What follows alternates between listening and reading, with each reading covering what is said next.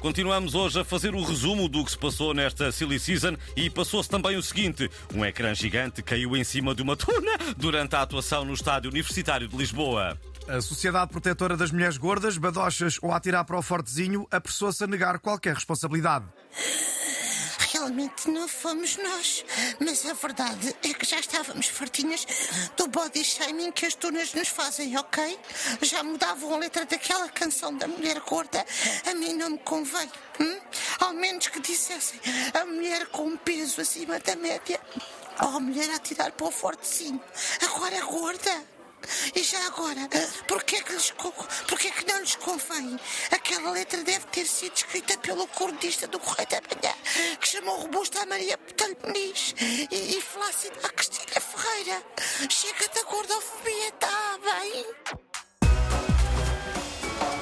A Presidente da Comissão Europeia quer que o Estatuto de Espécie Protegida dos Lobos seja revisto para evitar que as grandes concentrações de matilhas ponham em causa a segurança do gado e até das pessoas. A posição de Ursula von der Leyen tem gerado polémica na Comissão e vai ser este o tema do nosso fórum de hoje. A questão que lançamos aos nossos ouvintes é: acha que os lobos são perigosos ou a vozinha do capuchinho vermelho estava a pedi-las? E já temos em linha a ouvinte Lina Marcelino, da Sociedade Protetora de Avozinhas Acamadas.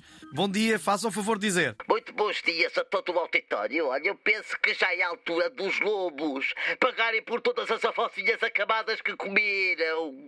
Temos relatos de senhoras idosas que, que nem vão à cama com, com medo que, que, que venha lá o lobo mal comê-las. Algumas não se importam porque, então, pronto, não têm namorado há muito tempo, mas é aborrecido.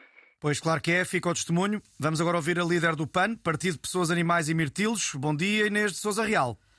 Ora viva, o PAN eh, considera que os lobos é que têm de ser protegidos das pessoas, nomeadamente das avózinhas malucas que, que os querem comer. E mais, é urgente substituir o lobo mau na história do capuchinho vermelho por algo que seja realmente ameaçador, como um chouriço de sangue ou a Maria Vieira. Nós não podemos continuar a ensinar às crianças que os lobos são maus.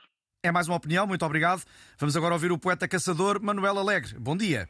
Eu queria só dizer à sua dona Úrsula que se for preciso, eu vou lá com a minha caçadeira e acabo com os lobos. Olha, lá vai um.